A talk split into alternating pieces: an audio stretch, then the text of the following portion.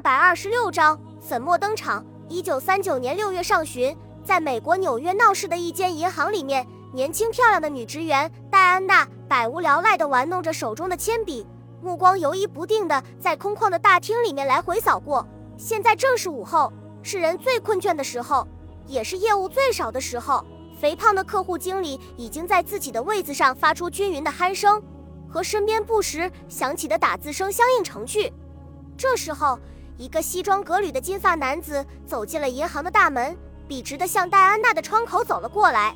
戴安娜急忙坐直身体，脸上随即浮现职业的微笑。“小姐，你好。”富有男性魅力的声音响了起来，然后很随意地把一张支票递了进来。戴安娜仔细打量了一下面前的男人，马上就被对方的英俊的相貌给吸引住了。希腊式的额头和鼻子。如同雕塑家刀下的古代艺术品一样，带着高雅古朴的线条，如同少女般娇嫩的肌肤，白得非常柔和。一双多情的眼睛，蓝得发黑，在漂亮的眼睛上面，浓黑的眉毛仿佛毛笔画出来的一样。长长的栗色睫毛随着眼皮轻微的动作不停地上下移动，使深邃的眼睛显得格外灵动。腮帮上长着一层丝绒般的汗毛，色调刚好同卷曲的金发一致。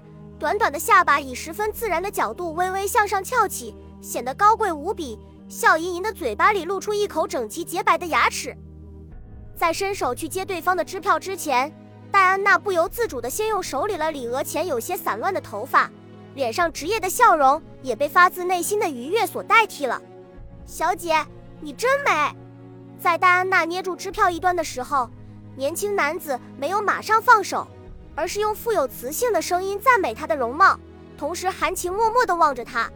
戴安娜的脸上顿时飞起两朵红云，胸口仿佛装了头小鹿一样突突乱跳，连声音都有些沙哑了。先生，你是想换现金吗？说罢，羞涩地低下了头，嘴角却露出幸福的笑容。请帮我盛现金，全部是十元面额的钞票。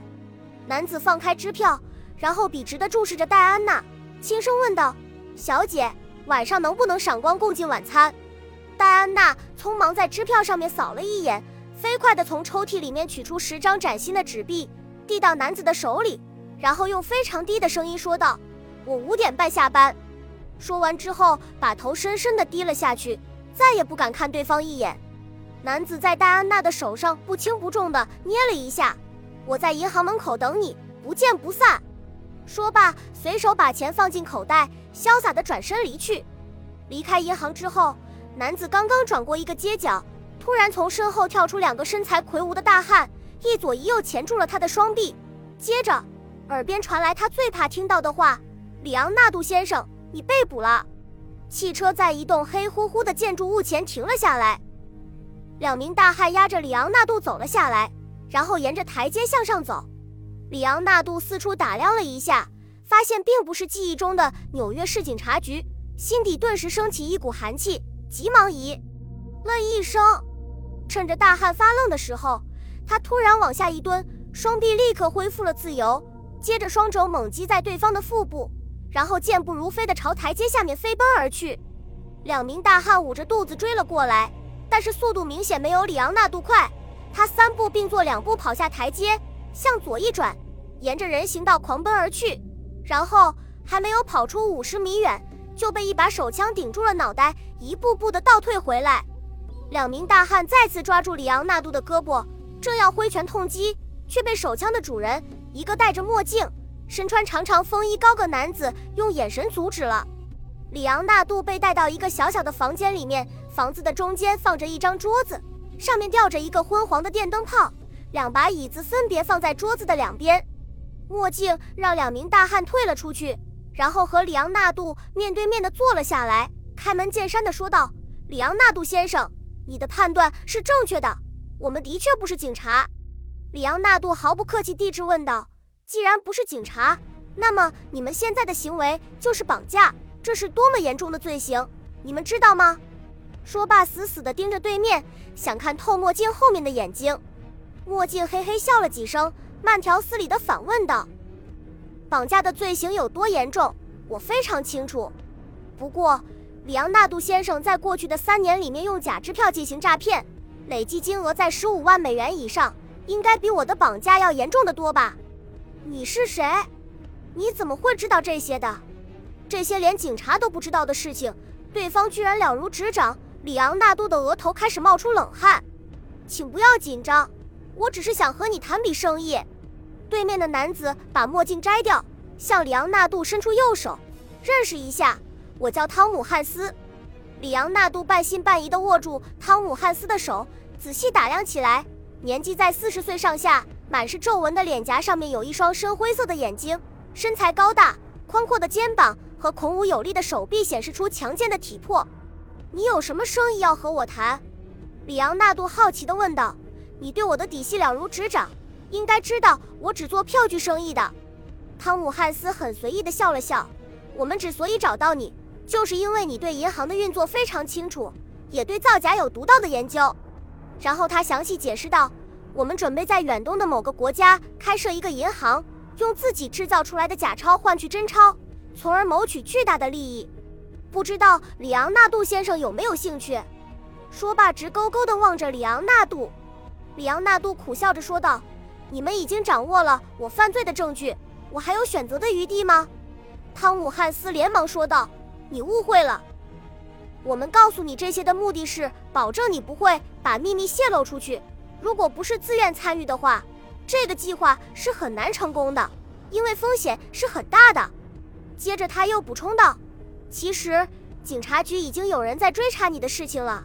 我们的资料就是从里面买出来的。暂时离开美国的话，对你只有好处没有坏处。里昂纳度的好奇心已经被吸引起来，不由自主地追问道：“你能不能把刚才所说的计划解释得详细一点？”汤姆汉斯看到他的态度已经松动，感到非常高兴，就一五一十地把在上海开办银行和制作假钞的计划详细介绍了一遍。上海。里昂纳度兴奋地说道：“冒险家的乐园，我早就想见识一下了。”然后直截了当地问道：“我的酬劳是多少？”“每个月五百美元。”汤姆汉斯一边说一边打量着对方的神色。“My God！我可是冒着杀头的危险呀！日本人的残忍我可是早有耳闻。事情败露的话，他们可不会因为我是美国人就网开一面的。”里昂纳度夸张地表演着。实际上，他对这个薪水已经非常满意了，已经超过了美国总统的待遇。汤姆·汉斯不动声色地说道：“你在上海的所有花费将全部由我们来负责，另外，你还将获得银行盈利的百分之十。”My God！里昂纳度这次是真的吃惊了，他兴奋地从椅子上跳下来，大声说道：“我干了！”汤姆·汉斯高兴地说道：“好，那你什么时候可以动身？”我们希望能够越快越好。里昂纳度想了想，回答道：“既然是和日本人打交道，那么我要带上一个日本伙伴才行。”“不行，绝对不行！”汤姆汉斯恶狠狠地看瞪着里昂纳度，这是个非常愚蠢的想法。我们是要对付他的国家，他怎么可能无动于衷？连告诉他都是不允许的。里昂纳度看到对方的眼睛里闪过一丝杀机，急忙解释道。我可以用性命担保，我的朋友绝对不会把消息泄露出去。他对我的忠诚绝对要超过日本天皇。再说，他们家移民到美国已经三代了，除了会讲日语之外，和普通的美国人没有任何区别。然后又补充道：“我诈骗银行所用的票据全部是他用打印机制作出来的，是个非常难得的技术专家，对我们的计划将是个很大的帮助。”汤姆汉斯想了想，说道。这个问题事关重大，我需要和老板商量之后才能做出决定。你先回去等候通知。